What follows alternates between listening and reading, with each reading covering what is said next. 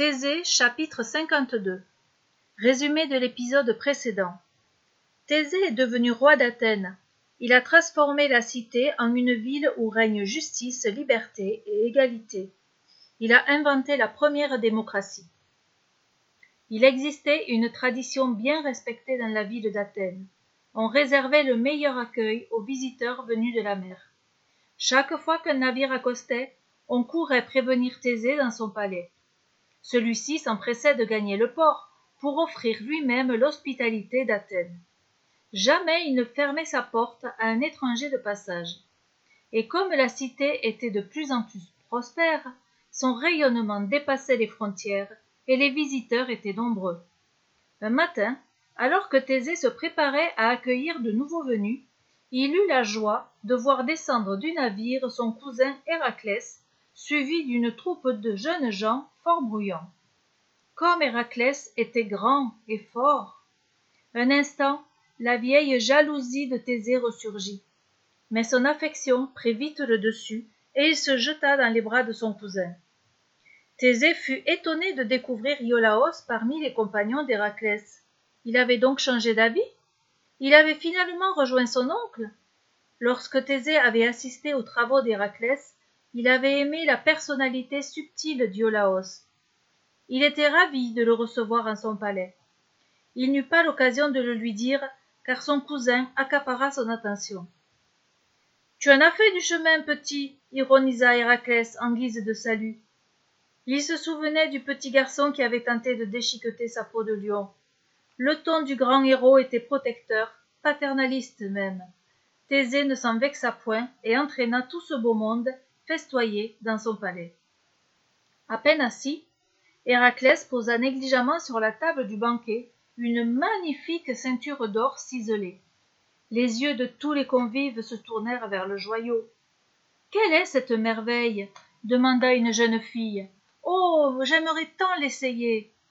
Héraclès eut un sourire enjôleur et lui passa la ceinture autour de la taille. Ah. Elle te va comme un gant, petite beauté, lui répondit-il. Mais elle n'est pas pour toi. Je dois la porter à la fille de mon cousin Eurysthée qui la réclame. Il s'agit de la ceinture que j'ai arrachée à la reine des Amazones, Hippolytée, à personne. C'était la dixième épreuve que je devais accomplir. Et me voici justement sur le chemin du retour. Naturellement, les invités du banquet n'eurent pas besoin de beaucoup insister pour que le héros se lance dans le récit de son nouvel exploit. Héraclès, décidément, n'avait pas changé. Sais-tu seulement qui sont les Amazones, fillette questionna-t-il. Sans attendre la réponse, il poursuivit. C'est un peuple de femmes, exclusivement de femmes.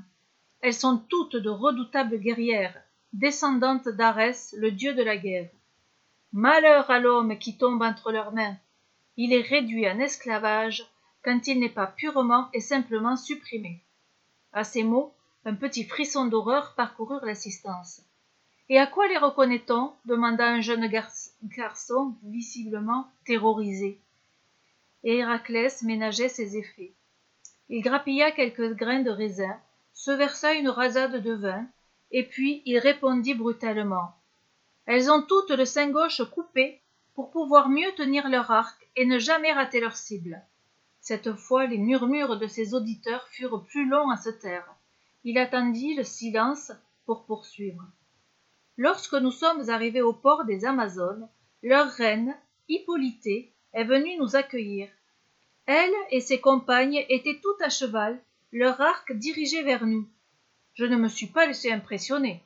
J'ai sauté à terre, mis un genou au sol, et je me suis incliné en signe de soumission devant leur reine. J'ai bien vu dans ses yeux que je lui plaisais. D'un geste, elle a ordonné à ses compagnes de relever leurs armes. Puis elle m'a fait suivre de, la suivre. Moi, j'avais déjà repéré sa somptueuse ceinture. Même si je restais sur mes gardes, je ne trouvais pas désagréable d'aller la dégrafer moi-même. Héraclès assortit ses propos d'un rire gras.